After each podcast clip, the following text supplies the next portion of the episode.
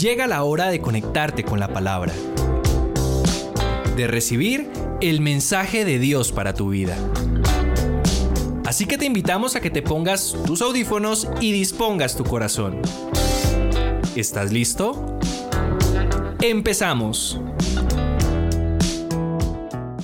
Nuestra esperanza está en Jesús. Qué hermoso tiempo hemos vivido. Em, quiero saludarles a ustedes. Quiero dar un saludo muy especial a las mujeres y a los varones. Esta semana eh, hay un congreso de mujeres y en este mes hay un congreso de hombres. Quiero felicitar a las mujeres por esa eso, eso que les caracteriza tanto, ¿no? De, de, priorizar las actividades espirituales, del empeño, el deseo, el dinamismo que hay cuando hay alguna actividad relacionada con ustedes, alguna conferencia, siempre su disposición, su creatividad es muy importante y sé, estoy completamente seguro de que mm, de que este evento de mujeres va a estar muy bendecido. Por eso quiero eh, dar un eh, énfasis al saludo a los varones y motivarlos para el retiro de hombres. Quiero decirles, mis amados, que Dios ha depositado en nosotros un coraje y un liderazgo necesario en la, humanidad y en la familia, pero que ha sido atacado desde desde el comienzo de la creación y quiero de una manera breve recordar cuál fue el error de Adán. El error de Adán tuvo que ver con silencio, tuvo, que ver con indiferencia eh, en la parte espiritual. Cuando Eva mm, toma el árbol, es, la idea, es, el, momento donde todavía se preguntan eh, si Adán estaba o no estaba. El caso es que esa pasividad, sea porque estuviera ahí viendo o no, estuviera viendo, algunos dicen que él estaba ahí, eh, eso fue parte tremenda del deterioro espiritual. Y ese silencio y esa pasividad en cosas espirituales es una de las cosas que viene afectando tremendamente las familias, las sociedades, los hogares, la iglesia. Por eso quiero desafiarlos a que, a que superen lo que, lo que está tratando de, evitar que ustedes participen de este retiro. ¿Y por qué lo digo así? Porque siempre va a haber oposición cuando, cuando hay una actividad relacionada con hombres, porque obviamente al enemigo no le gusta. Entonces quiero aprovechar esta mañana para, además de extenderte un saludo, decirte que, que es importantísimo que estemos en este retiro. Yo ya eh, tomé el material que está allí y es muy bonito, muy útil, muy importante y sé que será de bendición para sus corazones. Así que espero que se inscriban los que aún no se han inscrito en la tarde de hoy, en, en, el día de mañana. Ok, entramos en materia, estamos trabajando una serie que se llama Apocalipsis hoy. Pero antes de entrar al Apocalipsis, hablemos un poco del hoy. Hay varias amenazas en el mundo actual o varias cosas que producen preocupación a las naciones. Una de ellas y tal vez la más conocida es el calentamiento global. Pero ahora con esta pandemia que estamos viviendo, eh, el asunto de la salud, de, de las pestes que en algún momento pueden afectar el curso económico del mundo entero, es algo que también eh, está afectando y a esto le han llamado la nueva realidad, em, como un asunto en el cual todos debemos estar conscientes.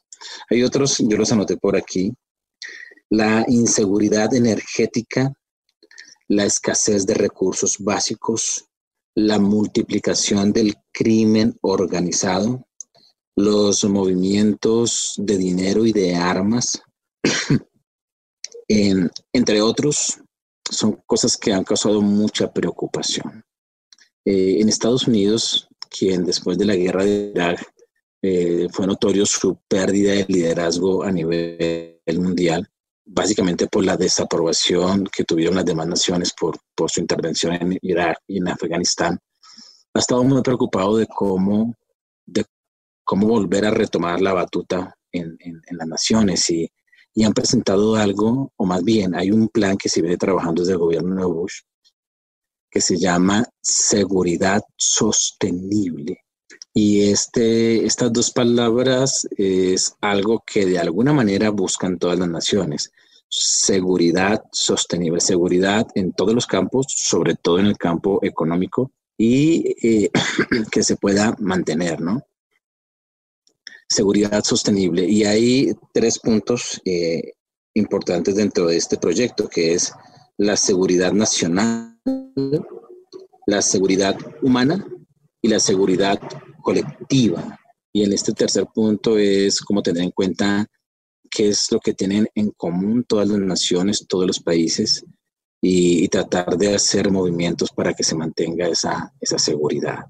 Seguridad sostenible, esa es la visión, esa es la cosmovisión, eso es lo que a los próximos, las próximas décadas le van a apuntar en ese deseo de tener una seguridad que sea sostenible. Sin embargo, cuando nosotros miramos eh, la óptica bíblica, la óptica bíblica eh, nos muestra que se necesita un poco más que eso. Bueno, un poco más que eso, no mucho más que eso, para que verdaderamente haya una seguridad. Y estábamos cantando que nuestra esperanza está en Jesús.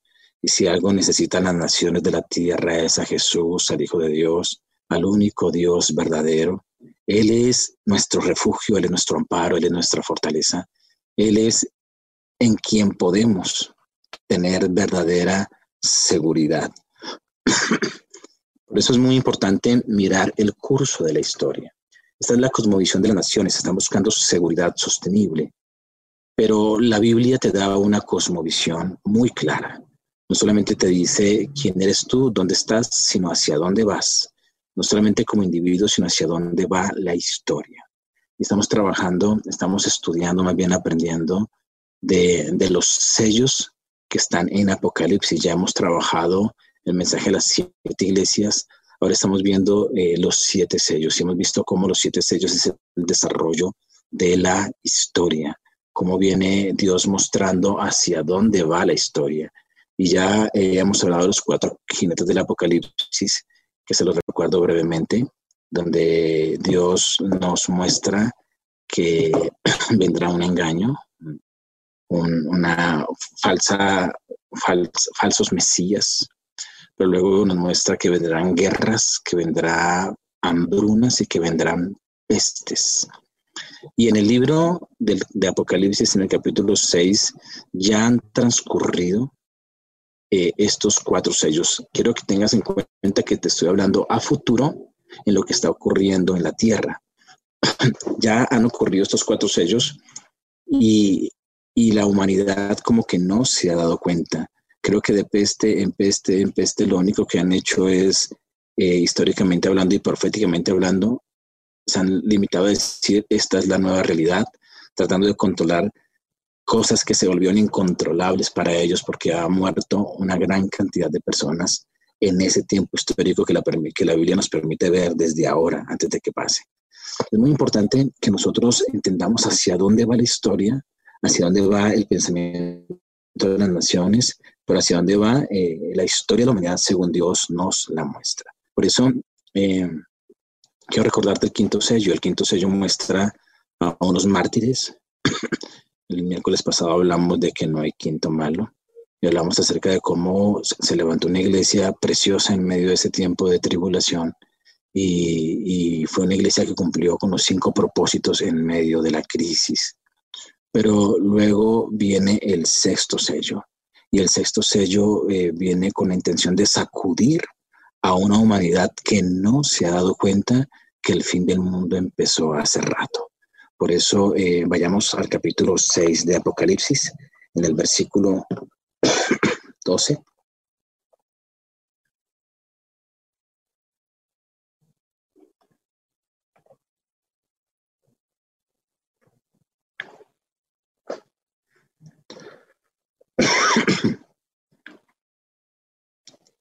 Dice así.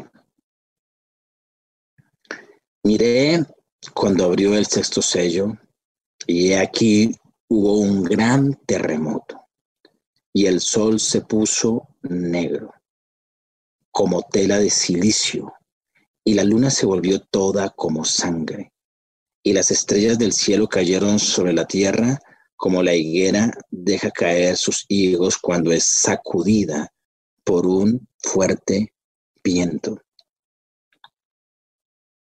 Y el cielo se desvaneció como un pergamino que se enrolla, y todo monte y toda isla se removió de su lugar.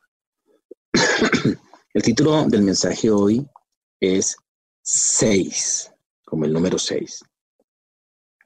Básicamente porque seis es número de hombre y muestra la imperfección humana. Pero también porque en esas letras utilizadas como acróstico tenemos la síntesis de nuestro mensaje para que sea de más fácil recordación para ti. Entonces, eh, con la S hablamos de sacudón sobrenatural. Y es un sacudón que logra que la gente sea aterrizada, es decir, como que, como que por fin la gente se da cuenta de que algo está ocurriendo. Quiero eh, aclararte que los cinco sellos anteriores, ellos los han tomado como causa o más bien como la nueva normalidad de su, de su época, todas las pestes, la guerra, lo que ha habido simplemente han sido nuevas realidades para ellos. No se han dado cuenta de lo que está ocurriendo. Se ha levantado un número de personas significativos a predicar. Ellos han predicado acerca de la cruz, han predicado acerca de que el fin del mundo ha llegado, porque la iglesia que está en ese momento histórico eh, saben que están viviendo el último tiempo y están predicando acerca del juicio, del juicio del Señor que viene pronto o que ya está en ejercicio, pero ellos, esa gente no ha creído, no ha entendido y ha rechazado el mensaje. Entonces se destaca, se destapa el sexto sello y el sexto sello empieza con un sacudón sobrenatural. Sobrenatural, es terrible y es literal lo que ocurre allí. Hay algunas personas que han tratado de, darle una interpretación eh, subjetiva a este pasaje, pero es, es completamente literal.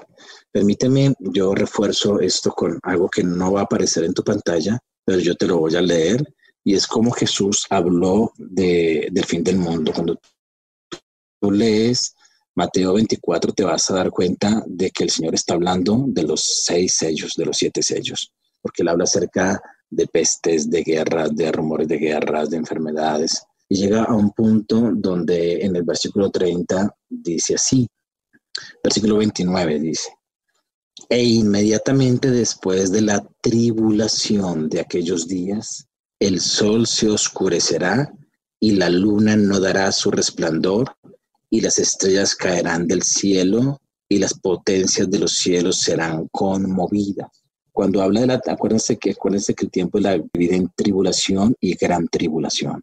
Entonces estamos hablando más o menos en la mitad del, de la tribulación o finalizando la, primera mitad de ese periodo de siete años que es la última semana de Daniel, cosa que ya hemos explicado en las, en las prédicas anteriores. Dice el versículo 30, entonces aparecerá la señal del Hijo del Hombre en el cielo, y entonces lamentarán todas las tribus de la tierra y verán al Hijo del Hombre viniendo sobre las nubes del cielo con poder y con gran gloria. Permíteme, repito, inmediatamente después de la tribulación de aquellos días el sol se oscurecerá y la luna no dará su resplandor y las estrellas caerán del cielo y las potencias de los cielos serán conmovidas y entonces aparecerá la señal del Hijo del Hombre en el cielo.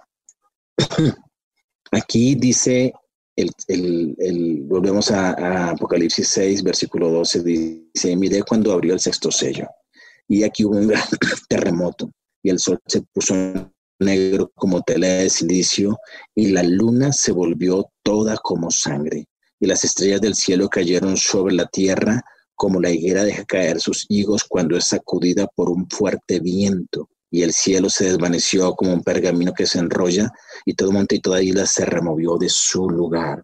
Apareció un mega terremoto, como no ha habido nunca en la Tierra. Solamente es superado por un megaterremoto que habrá después. Pero este, cuando ocurre este megaterremoto, no habrá habido ningún antecedente de un terremoto de esa magnitud. También habla acerca de cómo fragmentos, cuando dice estrellas, no habla de estrellas del tamaño del Sol, sino habla de esos fragmentos, que es otra de las preocupaciones de, la humanidad, que han pasado muy cerca de la Tierra, pues para ese entonces van a golpear la Tierra. Y luego dice que el cielo, y uno buscando un poquitico qué quiere decir todas esas expresiones que, que el apóstol Juan trata de darnos allí, es como si el cielo se abriera, como si se rompiera lo que nosotros llamamos firmamento. Y yo lo entiendo de esta manera, es como, es como si, acuérdense que Apocalipsis es revelación. Apocalipsis es cuando el velo se rasga, cuando se hacen a un lado y, y se hace visible lo invisible. Es como si este sacudón fuese necesario para que la gente de la tierra se diera cuenta que el mensaje del Evangelio era real, porque es hasta ahí donde ellos como que por fin se cuentan que algo de Dios está ocurriendo en la tierra, que los cuatro jinetes del Apocalipsis y el cinco sello anterior no son solamente meros acontecimientos normales en el suceso de la historia, sino, eh, sino que, que hay una intervención divina. Es hasta el sexto sello donde el hombre se da cuenta de que Dios está metiendo su mano en el asunto y obviamente porque ocurren señales en el cielo que, no son consecuencia de la destrucción que nosotros hemos hecho sobre la tierra, sino que, Dios está también allí eh, como creador metiendo su mano en el asunto. Y mira lo que ocurre allí. Entonces, inicialmente en este sexto sello hay un sacudón sobrenatural. Número dos, con la E aparecen dos palabras que son estratos todos los estratos de la tierra se están escondiendo.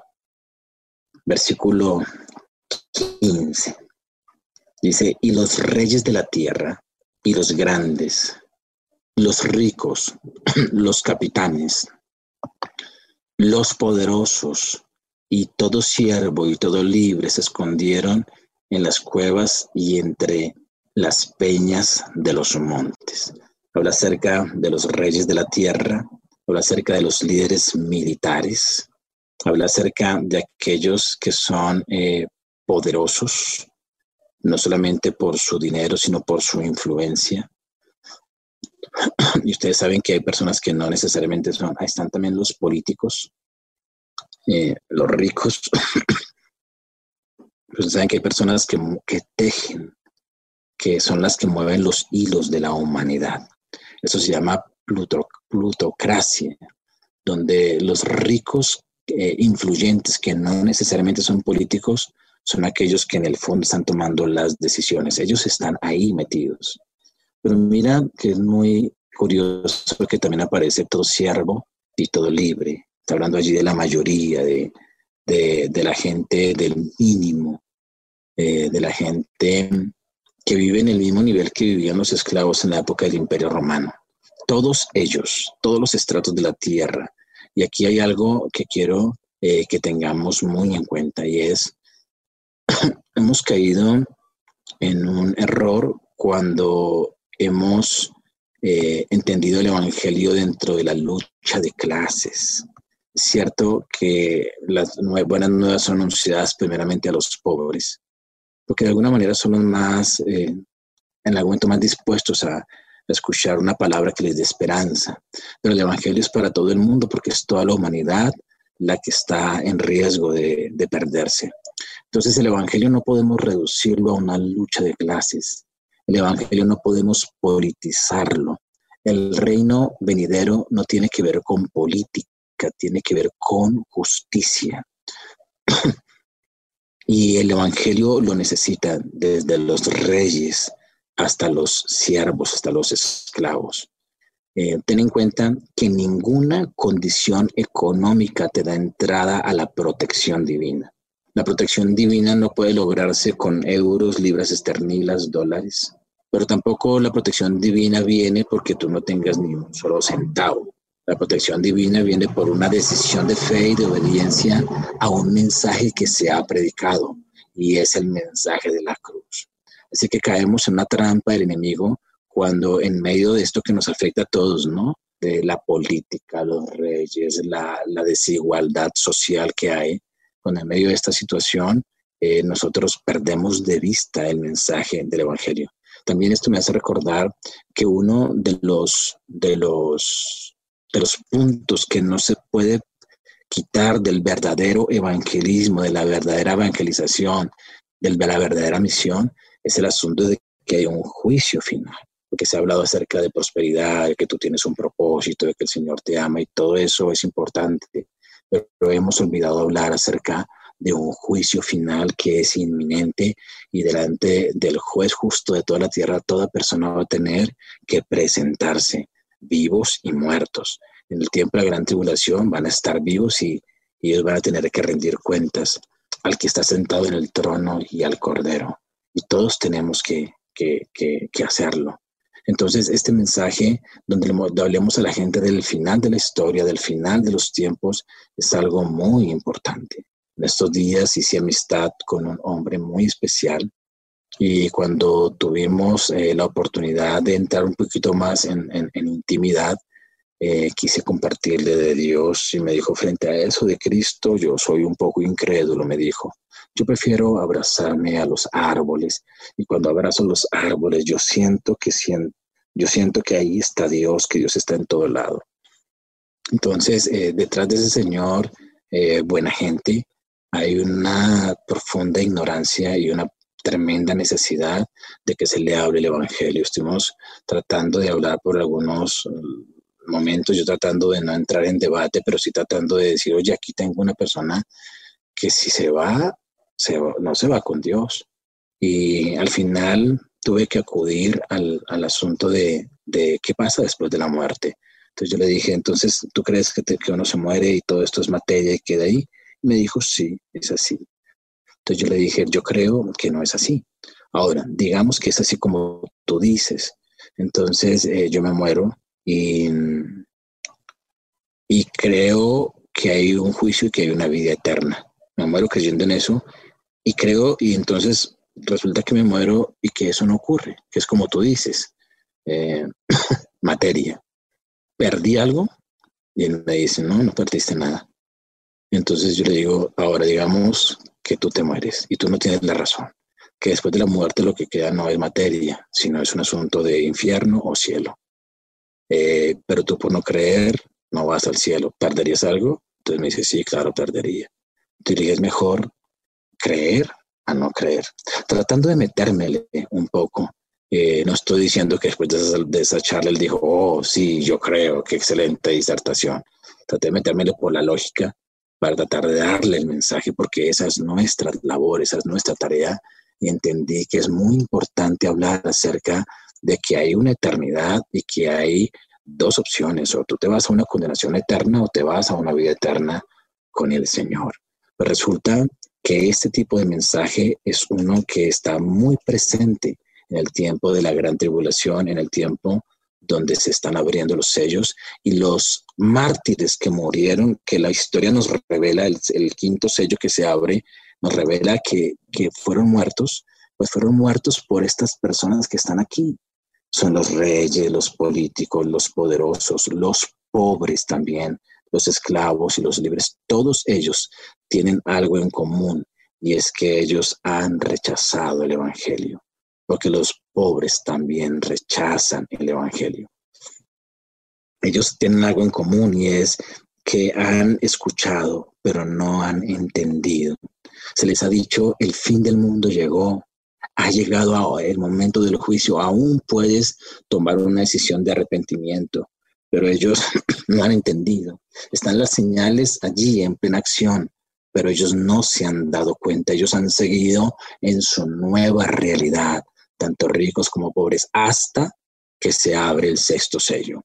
Entonces, por eso, cuando se abre el, sexto sello, viene un sacudón sobrenatural sobre esa sociedad que no ha querido ver que lo que está ocurriendo es el último tiempo.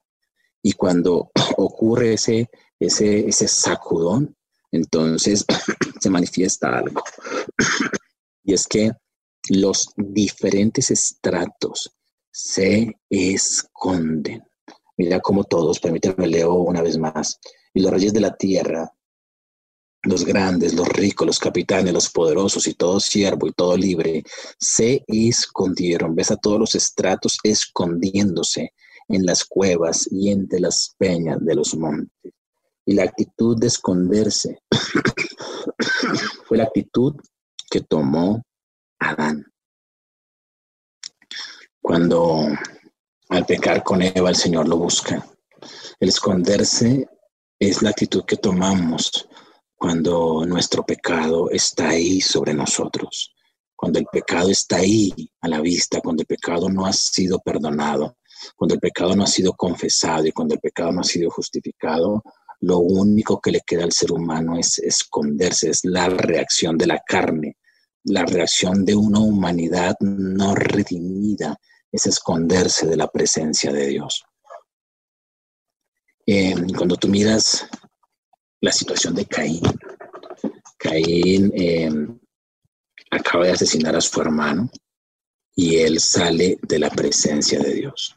O más bien, mientras Dios lo está confrontando y antes de irse para siempre de su presencia, él dice que me queda a mí esconderme de tu presencia y andar errante en el mundo. Entonces estamos hablando de una humanidad que se esconde básicamente porque no ha conocido el valor de la redención, el valor del ser perdonados. Entonces, eh,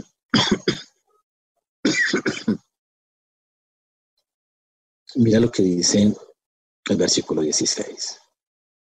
Estos estratos que se esconden dicen algo. Decían a los montes y a las peñas, caed sobre nosotros y escondernos. Nota que Adán trató de cubrirse con sus hojitas de higuera. Ellos están tratando de cubrirse con, con las peñas y con los montes. ¿Y de qué se están tratando de esconder? Del que está sentado sobre el trono y de la ira del cordero. Entonces, siguiendo nuestro acróstico de hoy, la S es sacudón sobrenatural. La E son estratos que se esconden porque han ignorado y porque han rechazado el Evangelio y porque han martirizado a quienes les están predicando. Entonces aparece con la I una inmaculada ira. Es muy importante que una estas dos palabras. Es como están unidas allí la palabra de la ira del cordero. ¿Quién pensaría en algún momento de una manera lógica hablar de la ira de Jesús?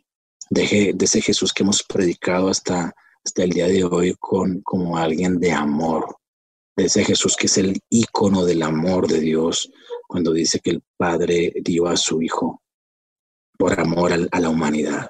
Pues aparece una ira de ese Hijo de Dios y una ira de ese Cordero. Por eso es tan importante quien aparece allí. Aunque también se podría llamar el león de la tribu de Judá, él no aparece como león. Es más fácil asociar la ira con el león. Él aparece como un cordero.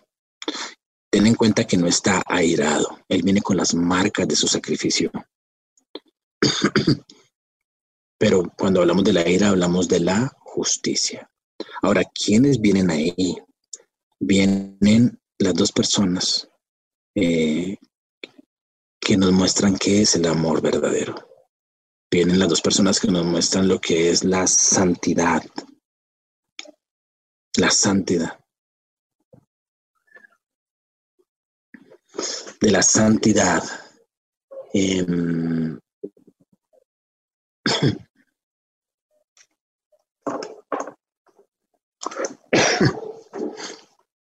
yo pienso en ellos y veo todo el amor y toda la justicia junta. Está la santidad de Dios, la presencia de Dios. Cuando hablamos de algo inmaculado, hablamos de algo que no tiene falla, de algo que no tiene error, de algo que no tiene mancha. La inmaculada ira aparece allí, pero esa inmaculada ira es algo que se está revelando a la humanidad. Ten en cuenta que este sacudón y esto que hace que los estratos se escondan es porque como que se abrió algo en el cielo y pareciera que ellos lo están viendo. parece que están viendo al que está sentado en el trono y parece que están viendo al Cordero. Y ahí es donde viene la crisis porque se les ha predicado sobre eso. Es como cuando uno dice, wow, era verdad. No era un cuento de hadas, no era religión, era verdad. Por eso dice, escondámonos del que está sentado en el trono y de la ira del Cordero. Y qué terrible eso. Miran que están diciendo, están huyendo de los únicos que podrían protegerlos. Están pidiendo a las, a las, a las montañas que los cubran, cuando el único que puede cubrirnos de la ira es el mismo Jesús. Están huyendo de su salvación. ¿Por qué? Porque nunca entendieron. Escucharon, pero no entendieron. Por eso el Señor Jesucristo en el capítulo 24 dice que será como en los tiempos de Noé. Dice allí en el versículo 39 que no entendieron sino hasta que vino el diluvio. No entendieron sino hasta que vino el juicio. Cuando Noé dijo que, iba a llover, ellos entendieron el asunto cuando las goticas comenzaron a caer en sus palmas y luego dejaron de ser gotas para hacer un aguacero sobre sus cabezas y luego de ser, dejó de ser un aguacero para hacer una inundación mundial que acabó con la vida de todos y aunque estaban allí diciendo, ábrenos, déjanos entrar, ahora sí creemos, ya no había tiempo. Es algo lo que está ocurriendo así. Ocurrirá como los tiempos de Noé, donde, donde solamente entendieron cuando vino el diluvio. Y esta gente solamente entendió que había un juicio del Cordero que ya se les había predicado. Porque cuando Dios dice el que está sentado y el Cordero, están haciendo mención de algo que ya han oído, pero que no habían entendido. Y es allí donde, donde viene lo que, lo que el Señor nos decía en Apocalipsis capítulo 1. Lo verán los linajes de la tierra y lamentarán. Ten en cuenta que el sentimiento que hay aquí es un sentimiento de terror. Hay terror, pero no hay arrepentimiento. Hay un miedo atroz, hay una agonía, hay angustia, pero no hay arrepentimiento. ¿Cómo pues se puede tener temor sin tener arrepentimiento? ¿Cómo se puede tener miedo sin tener arrepentimiento? Es cuando, aunque has escuchado, no has entendido. La pandemia que estamos viviendo es una manifestación de eso.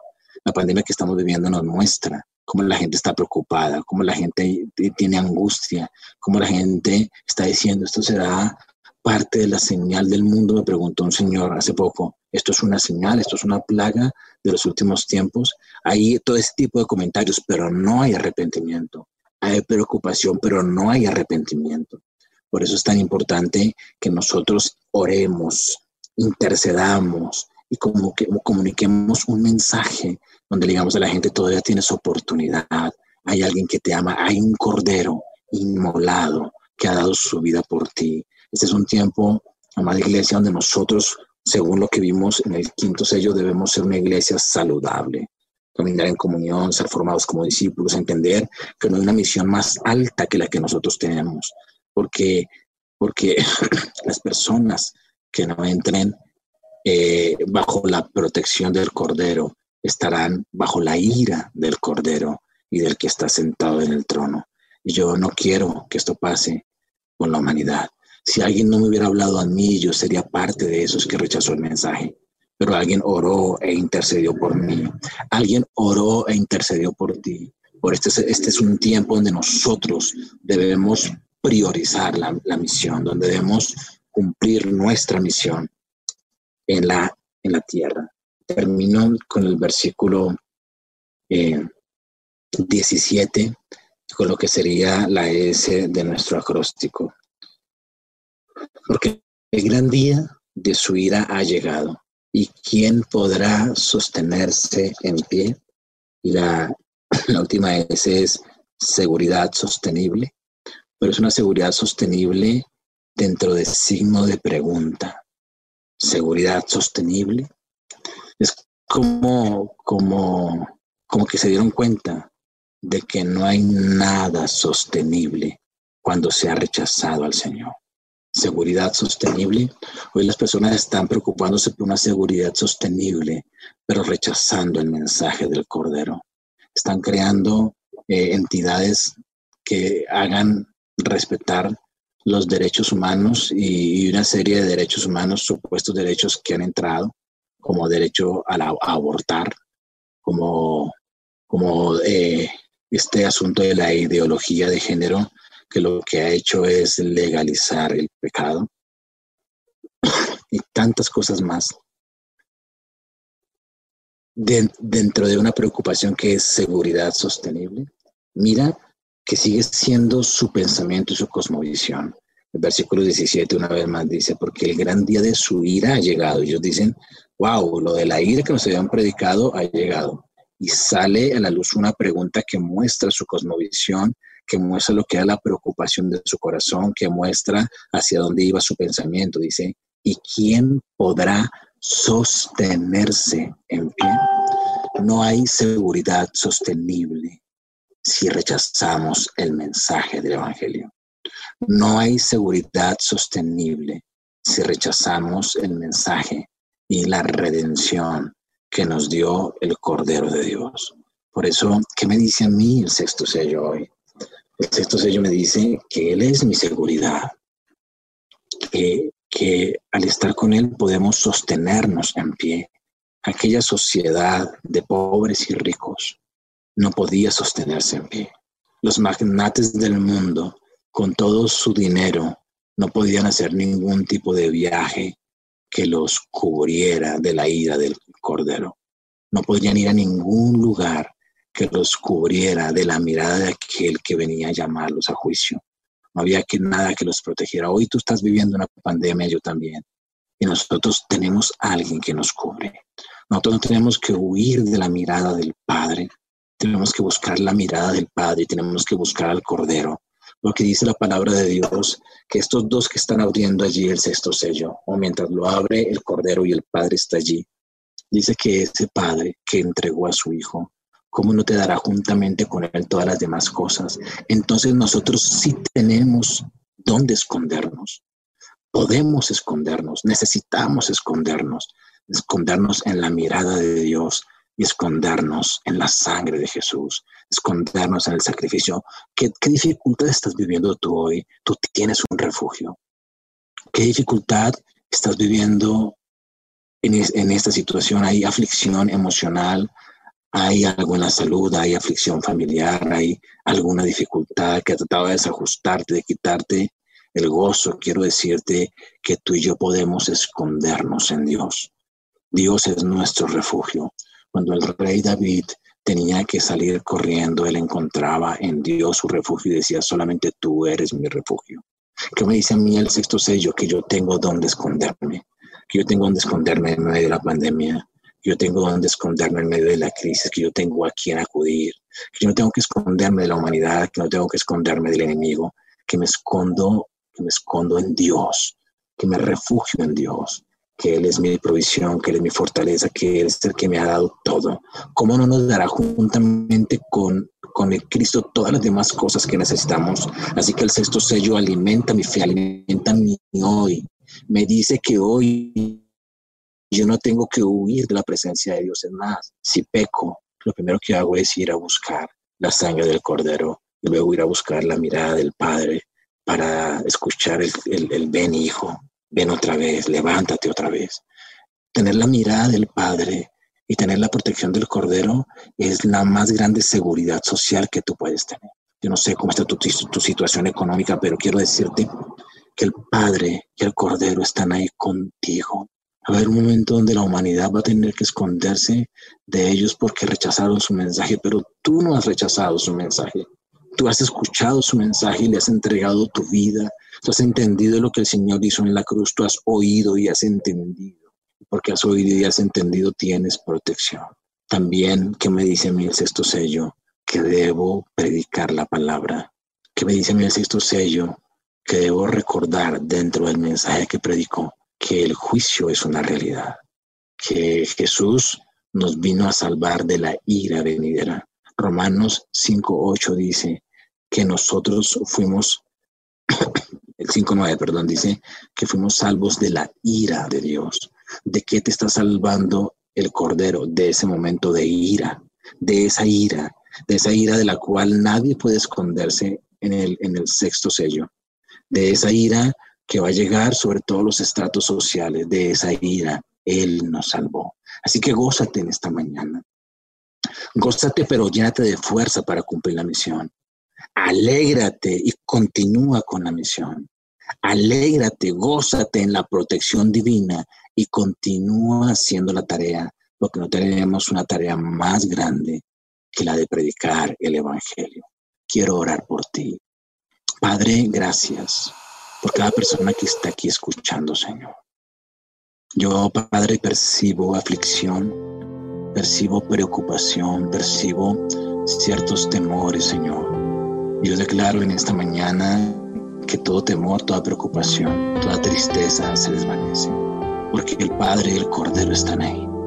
Declaro poderoso Dios y recuerdo que estamos bajo la protección divina. Así que viene respuesta para tu oración, viene respuesta para lo que tú has pedido, viene respuesta para, lo, para tu necesidad. Tú le has pedido a Dios cosas esta semana y viene respuesta para eso. Si no lo has hecho, refúgiate en Dios a través de la oración. Gracias bendito Señor. Gracias porque no tenemos miedo a ningún sacudón. La palabra de Dios dice, aunque la tierra fuera removida, no temerá mi corazón. Gracias Señor, porque nosotros no somos parte de ningún estrato. Nosotros somos hijos de Dios. Estrato cielo, Señor. Gracias Señor, porque nuestro mensaje no tiene que ver con una lucha de clases. Y gracias Señor porque no, no estaremos dentro de los estratos humanos que tendrán que esconderse, Señor. Gracias bendito Señor, porque nosotros tenemos una seguridad sostenible que eres tú, bendito Señor. Y gracias por tenernos por dignos de en este siglo XXI ser la iglesia que cumple la tarea, que cumple la misión, Señor. En el nombre de Jesús. Padre, te adoramos. Toma tus ofrendas ahí. Prepara tu diezmo. No pierdas, no pierdas de vista lo que significa ofrendar y diezmar para el Señor y para ti. Es una manera de decirle a Él, nosotros confiamos en ti. Tú eres nuestro, nuestro proveedor. Tú eres nuestro Señor. No temas. Una de las razones por las que a veces no lo hacemos es por miedo es por inseguridad. Quiero decirte que diezmar y ofrendar tiene que ver con seguridad sostenible en el reino de Dios. Te estoy diciendo que si tú no diezmas, Dios te quite la protección, porque Él, él, él es tan bueno que hace salir su sol sobre justos y sobre injustos. Te quiero decir que es una manera en que tú y yo nos aseguramos en Dios y depositamos fe en Dios y alimentamos nuestra fe obedeciendo los principios de la palabra. Así que mientras oras allí con tu familia, porque esta transmisión se cierra en unos segundos, mientras oras, em, declara protección divina y declara que tú tienes seguridad sostenible. Muchas gracias, bendito Señor. Bendigo las familias y las personas que han escuchado este mensaje, Señor. Gracias, Padre, en el nombre de Jesús. Quédate con el Señor ahí en tu casa. Amén.